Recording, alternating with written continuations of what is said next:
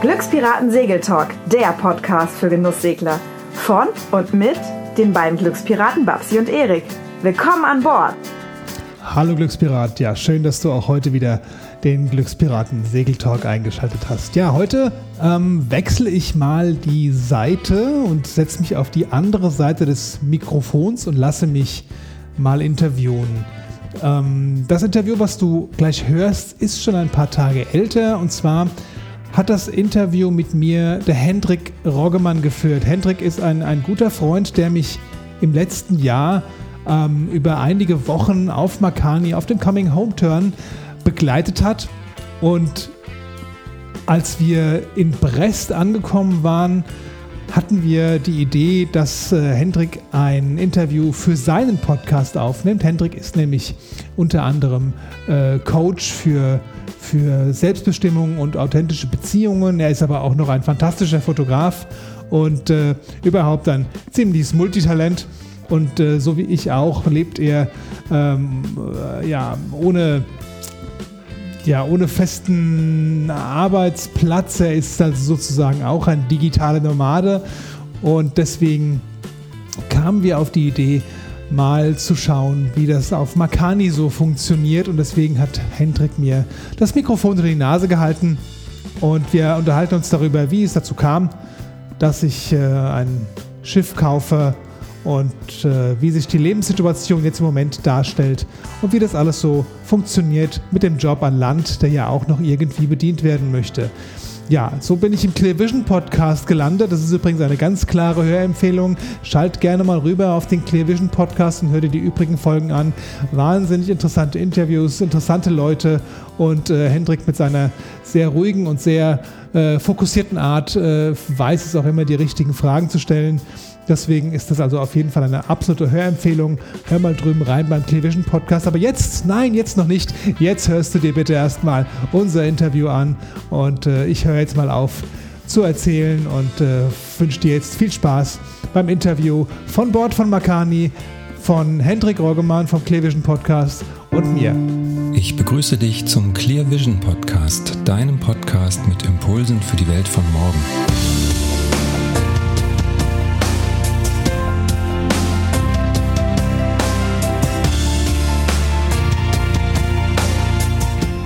Ja, hallo. Heute begrüße ich dich zu einer neuen Folge des Clear Vision Podcasts. Mein Name ist Hendrik Roggemann und ich sitze heute hier an Bord des äh, Segelschiffes Makani zusammen mit einem echten Piratenkapitän, nämlich dem Glückspiraten Erik. Und ich habe ähm, tatsächlich die letzten Tage, es waren sogar Wochen, um genau zu sein, an Bord dieses Schiffes verbracht. Aber wir wollen hier keinen Reisebericht ähm, verbreiten. Was ich faszinierend finde, ist, ähm, wie Erik tatsächlich es schafft, äh, Freiheit zu leben an Bord dieses Schiffes. Ähm, Erik ist auch ein ähm, ja, sogenannter digitaler Nomade oder ein Halbdigitaler, das müssen wir gleich nochmal nachfragen. Und arbeitet auf jeden Fall vom Schiff aus und hat mir jetzt die wunderbare Möglichkeit eröffnet, äh, mal mitzusegeln als ähm, Landratte. Ähm, wir haben wunderschöne äh, Dinge gesehen. Wir sind über die Biskaya gesegelt, haben Delfine und Wale gesehen. Äh, ich war ziemlich beeindruckt und ich war ziemlich seekrank. Erik passiert das zum Glück nicht mehr. Er hatte das Schiff ähm, voll im Griff. Und heute möchte ich Erik mal fragen, wie er denn dazu kam, so zu leben, wie er heute lebt, ähm, wo er eigentlich herkommt. Äh, man wird ja nicht als Pirat geboren in der heutigen Zeit. Und ähm, ja, es ist äh, aber doch eine ganz faszinierende Geschichte, glaube ich, die wir vom Erik erfahren können. Erik, vielleicht magst du dich kurz ähm, vorstellen. Wer bist du heute? Natürlich ist Pirat nicht deine offizielle Berufsbezeichnung. ähm, ja, erzähl doch mal kurz was über dich heute.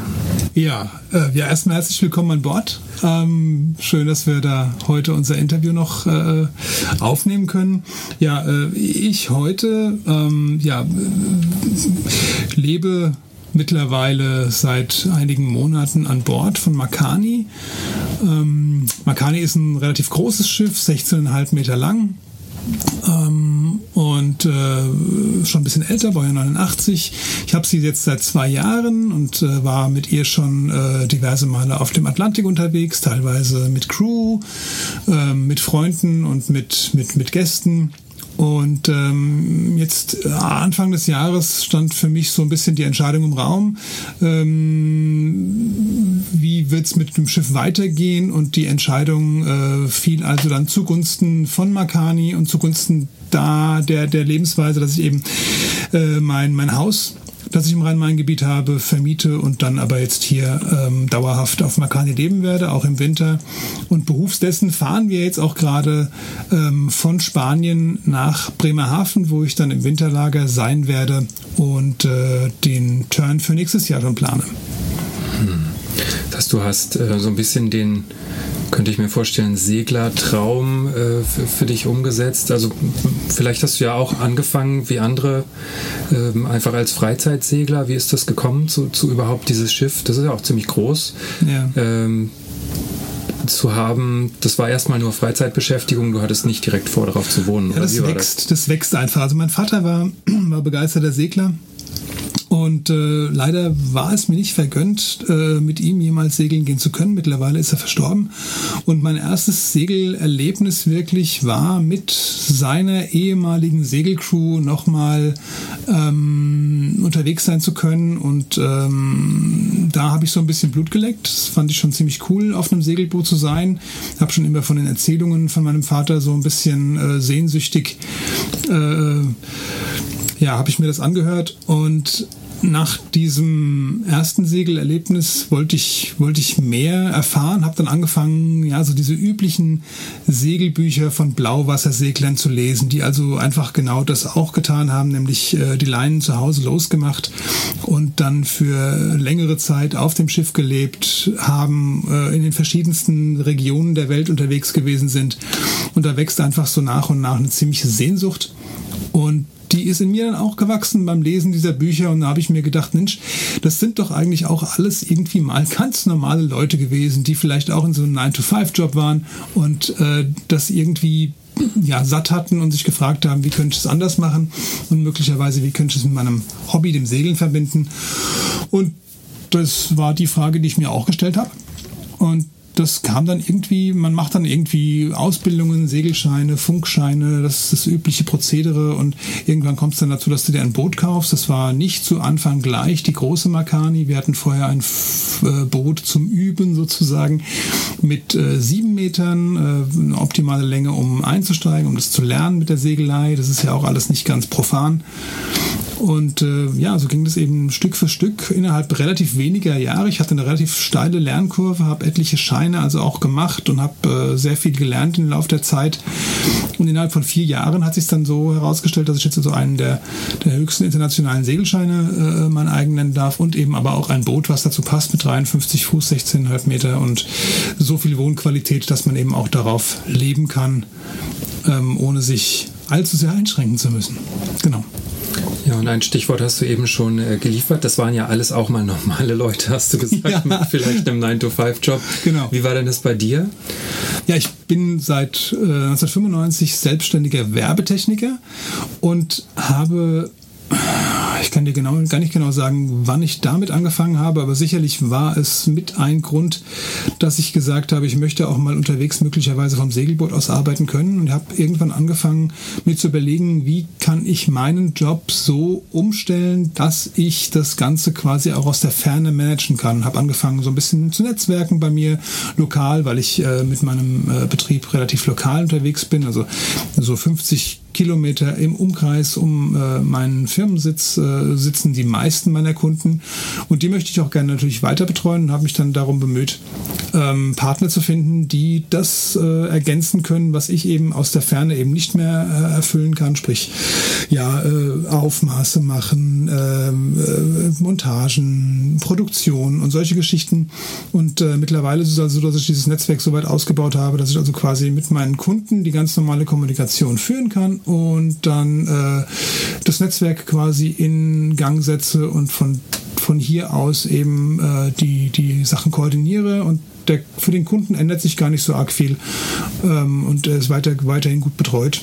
Und äh, ja, so läuft es eigentlich ganz gut mittlerweile. Mhm. Das heißt, du liegst, ähm, jetzt im Moment liegen wir ja gerade in Brest in Frankreich im Hafen, ähm, sind von Portugal über Spanien hierher gesegelt und überall, wo es Häfen gibt, gibt es auch Internet und gibt es auch Telefon. Das heißt, der Kunde ruft dich ganz normal an und ähm, merkt im Idealfall gar nicht, dass du gerade auf deinem Boot irgendwo am anderen Ende der Welt, naja, zumindest am anderen Ende von Europa unterwegs bist. Genau. Genau, also es gibt äh, momentan ist meine Büronummer, meine Bürotelefonnummer äh, noch besetzt, äh, sozusagen von einer VA, von einer virtuellen Assistentin, äh, die mein Telefon, auch meine Buchhaltung betreut. Ähm, und äh, wenn das mal nicht mehr der Fall sein sollte, gibt es auch die ganz normale Form der Rufumleitung. Und äh, ja, genau. Und der Kunde merkt eigentlich nicht, dass er mit mir gerade in Portugal, Spanien, Frankreich kommuniziert. Und jetzt bist du ja dann, du lebst ja sozusagen jetzt dann die meiste Zeit alleine auf dem Boot. Fühlst du dich da nicht manchmal auch irgendwie einsam? Also klar hast du viel Besuch. Wer, wer eine Segelyacht genau. hat, hat immer viel Besuch. man hat plötzlich eine ganze Menge Freunde. Ja. in sonnigen Gegenden. Ja. Aber zwischendurch ist es doch vielleicht auch mal ein bisschen einsam. Wie gehst du damit um? Ähm, ich bin ein Mensch, der auch ganz gerne mal eine Zeit lang alleine ist und da auch einfach sich so ein bisschen äh, runterfährt und da auch in diesen Phasen auch sehr kreativ und sehr produktiv sein kann. Ähm, ich weiß mich durchaus zu beschäftigen. Neben der Firma nimmt dieses Boot halt auch sehr viel Zeit in Anspruch. Ich habe es vorhin schon gesagt, es ist Baujahr 89. Ähm, das heißt, es ist äh, zwar, was die Sicherheit und die Seetüchtigkeit angeht, immer äh, topfit und auf dem neuesten Stand. Aber es gibt auch immer noch Dinge, die man ergänzen möchte, Dinge, die man sich möglicherweise anders wünscht, als das der Vorbesitzer so eingerichtet hat. Und deswegen gibt es immer was zu tun. Und so kommt also auch keine Langeweile auf. Und ähm, ja, gegen möglicherweise aufkommende Einsamkeit gibt es ein ganz einfaches Mittel. Äh, man muss einfach die Niedergangstreppe nach oben steigen, äh, auf, den, auf den Steg rüber wechseln und schon ist man inmitten von äh, anderen Seglern, äh, die äh, durchaus zu einem kleinen Pla zu einer kleinen, kleinen Plauderei ähm, äh, aufgelegt sind. Oder man geht einfach mal in die Städte und schaut sich mal um, wo man denn wirklich gerade ist. Also ich meine, es ist ja nicht so, dass wir, ähm, dass wir nicht in in den wunderbaren Gegenden wären, die wir, äh, die man, die man auch mal entdecken kann wo man einfach auch mal ähm, ja, touristisch sich so ein bisschen aufhalten kann. Also Langeweile oder Einsamkeit kommt bei mir äh, eher selten auf. Hm. Und Community ist, ist glaube ich, auch ein gutes Stichwort. Ähm, wir haben uns ja kennengelernt über die digitale Nomadenbewegung im letzten Jahr in, in Lissabon mhm. auf der ähm, auf der Konferenz und auf der ähm, Vacation-Reise, auf der wir gemeinsam waren. Und jetzt ähm, habe ich ja vor kurzem auch ein Interview gemacht mit einer anderen Segelfamilie, die unterwegs ist auf Weltreise, mit der Christina. Und ähm, das scheint ja unter Seglern durchaus auch so eine Community zu geben von Leuten, die ja mehr oder weniger aussteigen aus ihrem bisherigen Leben, andere Lebensweisen finden ähm, und auf Weltreisen gehen. Hast du da noch mehr von getroffen? Wie, wie erlebst du das? Ja, ich, ich bin ja auch, ähm, auch Podcaster und ich gebe ja den Glückspiraten Segeltalk heraus und in dem Podcast unterhalte ich mich ja eben genau mit diesen Leuten, die eben auch diesen Weg gewählt haben, ähm, das möglicherweise schon sehr lange tun und ähm, da wird einem relativ schnell bewusst, dass man nicht alleine ist.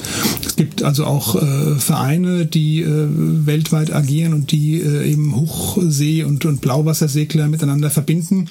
Und äh, wenn man äh, auf gewissen Segelrouten unterwegs ist, dann äh, ist es auch so, dass man doch immer wieder die gleichen Leute trifft, wenn man dann doch irgendwie entlang einer Küste unterwegs ist und dort dann auch ähm, immer mal wieder in den gleichen Häfen zum Liegen kommt und dann da auch einfach diese Community weiter pflegt.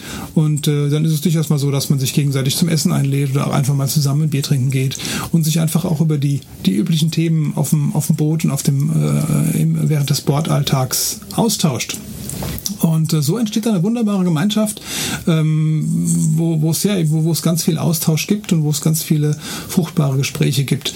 Ähm, und äh, es gibt eine ganze Menge Leute, die diesen Weg jetzt so gewählt haben. Ganz besonders viele, man möchte es kaum meinen, junge Familien mit kleinen Kindern, die eben noch nicht schulpflichtig sind, nutzen die Zeit, nutzen auch die Elternzeit möglicherweise, um mit ihren Kindern unterwegs zu sein, um ihren Kindern schon in, in frühester Kindheit die Welt zu zeigen und zu zeigen, wie bunt die Welt ist und wie schön und wie schützenswert.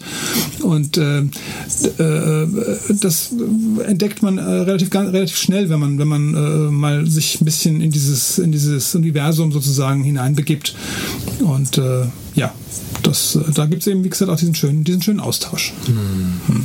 Und das Thema die Welt sehen und auch ähm, sehen, wie schön die Welt ist und wie schützenswert ist, ist so ein bisschen Teil auch deiner Vision, wenn du zum Beispiel Gäste einlädst, mit dir zu segeln, dass du das auch so ein bisschen vermitteln willst? Oder was ist das, wo du sagst, das ist das, was man an Bord erleben kann, wenn man es sonst noch nicht kennt? Du bist natürlich beim Segeln in diesem Element, das zum einen, also das, das Meer ist äh, bis zu einem gewissen Teil durch Wettervorhersagen natürlich vorhersehbar und man kann schon so ein bisschen absehen, was auf einen zukommt. Auf der anderen Seite äh, ist es aber auch so wechselhaft und so ähm, so machtvoll, ähm, dass es dich auch wirklich, äh, naja, sagen wir mal, sehr stark beschäftigen kann. Ähm, und das ist etwas, was man als Segler eben unmittelbar erlebt, weil man mit den Gezeiten, mit den Elementen äh, zu tun hat. Das erleben die Mitsegler, die äh, möglicherweise nicht Segler sind, so wie du jetzt äh, auch, äh, eben auch erstmal ganz unmittelbar und, und äh, sind oftmals davon sehr beeindruckt. Und es kommt natürlich noch dazu, dass man äh, ja zum Beispiel, du hast vorhin schon erwähnt, Delfine, Wale sehen kann. Ähm, in den richtigen Gegenden gibt es auch Meeresschildkröten und, und das sind einfach Erlebnisse.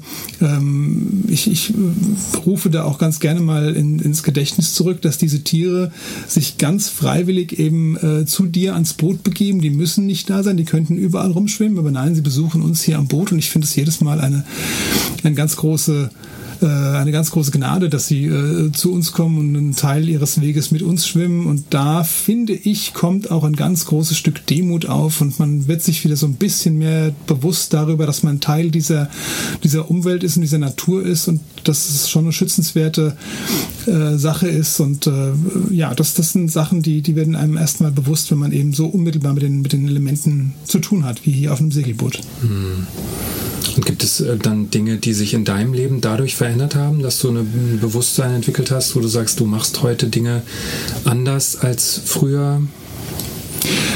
Ähm, wenn man durchs Mittelmeer fährt, es ist eigentlich unmittelbar so, wenn man durch die Straße von Gibraltar vom Atlantik ins Mittelmeer reinkommt, äh, äh, trifft man auf relativ viel Plastikmüll der einfach frei im Meer herumschwimmt. Und wenn man sich vorstellt, dass man eben äh, nur einen schmalen Korridor, nämlich den, den Korridor, den man eben gerade abfährt, äh, einsehen kann und sich das dann mal interpoliert auf die ganze Fläche des Meeres, was dafür ein äh, riesiger Berg von Müll einfach schon im, äh, in diesem kleinen Mittelmeer herumschwimmt, kann man sich vorstellen, wie äh, der Rest des, des, des Meeres aussieht. Und äh, ist ja mittlerweile auch bekannt, dass es auf dem Atlantik wohl einen riesigen Müllstrudel geben soll, der äh, ja letztendlich auch nur rein menschgemacht ist. Und das sind Sachen, äh, wenn man die äh, hautnah erlebt hat, wenn man das selbst mal gesehen hat und erlebt hat, dann äh, wächst dieses, dieses Bewusstsein, dass man äh, es vielleicht noch ein Stück intensiver betreiben sollte, möglichst nachhaltig zu leben und möglichst mit wenig äh, Plastikabfall äh, sein Leben zu gestalten. Hier an Bord habe ich zum Beispiel dem Rechnung getragen, äh, indem ich mein, mein Trinkwasser eben nicht mehr in Plastikflaschen an Bord hole, sondern ähm, mittlerweile wird unser Wasser aus dem äh, im Bord montierten Wassertank äh, gefiltert und keimfrei gemacht, sodass wir also ohne Plastikmüll in dieser Richtung auskommen. Das heißt nicht, dass wir äh, komplett plastikfrei leben können, leider. Ähm, dennoch ist es äh, mal ein Schritt und äh, überall dort, wo es, äh, denn für uns auch möglich ist, äh, wird es auch weiter betrieben natürlich. Das heißt, man sieht es dadurch, dass auf dem Boot jetzt auch so ein, so ein Mikrokosmos existiert von, das ist ja alles ist ein großes Schiff, aber trotzdem ja auf engem Raum, dass man da dann eben sieht, wie man mit seinen Vorräten auch bewusst umgeht. Ja, man erlebt es einfach äh, deutlich intensiver, weil äh, man hat hier natürlich nicht so viel Lagerraum, erlebt natürlich dann dadurch äh, sehr, sehr klar, wie viel man braucht, wie viel man verbraucht. Ähm, und ähm, ja, das ist äh, natürlich ein intensiveres Erleben und äh, macht einem äh, im Grunde schon ein Stück weit klar, was für, was für Ressourcen man, man den ganzen Tag über so braucht und verbraucht. Und führt mich auch ein Stückchen dazu, und das ist auch was, was so Stück für Stück eben auch hier auf Makani Einzug hält, dass ich auf diesem Schiff äh, auch einfach autark sein möchte. Also ich erzeuge hier meinen Strom mit Solarpanels und einem Windgenerator selbst. Ich äh, habe mein eigenes Trinkwasser dabei, das ich allerdings noch von Landstellen zapfen muss. Der nächste Ausbauschritt wäre einen, äh, ähm, einen, einen Süßwassergenerator, der quasi aus dem Salzwasser wieder trinkbares Süßwasser macht. Und äh, so bewegen wir uns immer weiter ein Stück weit darauf hin, dass wir hier auf dem Schiff sozusagen autark leben können und nur noch wenige Dinge benötigen, die wir von Land dann ergänzen müssen. Und äh, das ist, glaube ich, auch eine ganz nachhaltige ganz nachhaltige Geschichte. Das machen übrigens auch äh, ganz viele Blauwassersegler, äh, allein schon aus dem Grund, weil zum Beispiel, wenn man in der Südsee unterwegs ist, gibt es halt auch nicht auf jeder Insel und jedem Hafen wieder einen Supermarkt, in dem man nach Herzenslust einkaufen kann, sondern da muss man schon sehen, dass man sich eben aus dem bedient, was das, äh, was die Bordbackskisten äh, noch so hergeben oder was man eben selbst so erzeugen kann. Also hin zur, zum ja, autarken Leben möglich, also Zero Waste ist im Moment noch ein, ja, ein Traum, den man jetzt nicht ganz hinkriegt, aber äh, es geht auf jeden Fall in die Richtung und man kriegt es viel, viel bewusster mit an Bord, mhm. einfach dadurch, dass man ja, auf kleinstem Raum vor sich anwachsen ja. sieht, bis man den an Land wieder entsorgen kann. Genau, es sind äh, immer wieder große Müllmengen, die man da einfach von, von Bord bringen muss und äh, das Bestreben ist einfach, diese Müllmengen immer weiter zu reduzieren, hm. äh, um da ja eben ein bisschen Bewusstheit auch reinzubringen. Ja. Was sind für dich die nächsten Schritte? Wo geht's für dich und Makani weiter? Hast du eine Vision für die nächsten Monate oder sogar Jahre?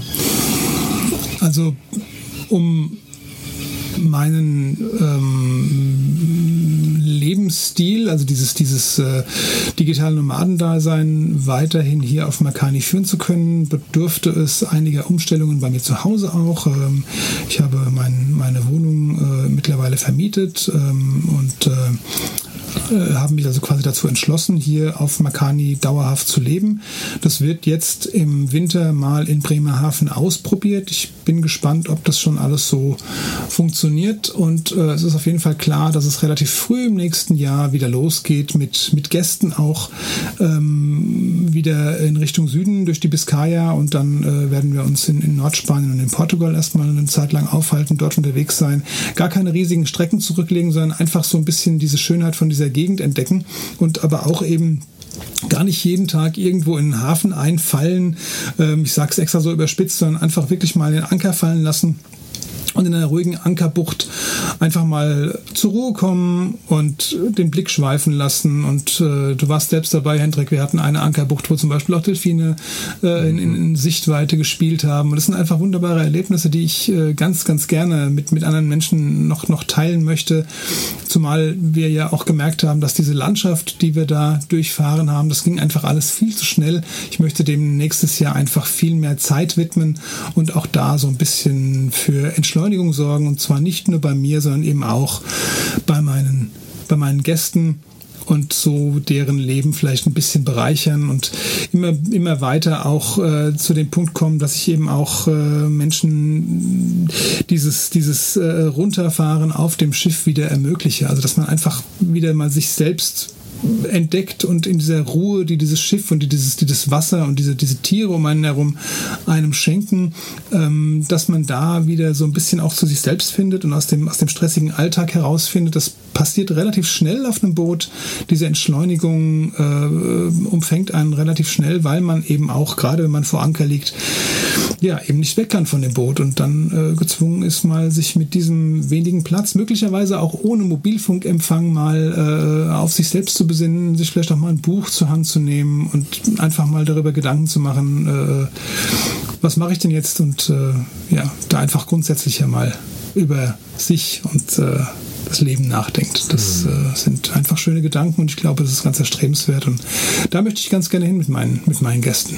Mhm. Ja, kann ich nur empfehlen und auch bestätigen aus eigener Erfahrung, bis auf den Punkt, man kann nicht von Bord.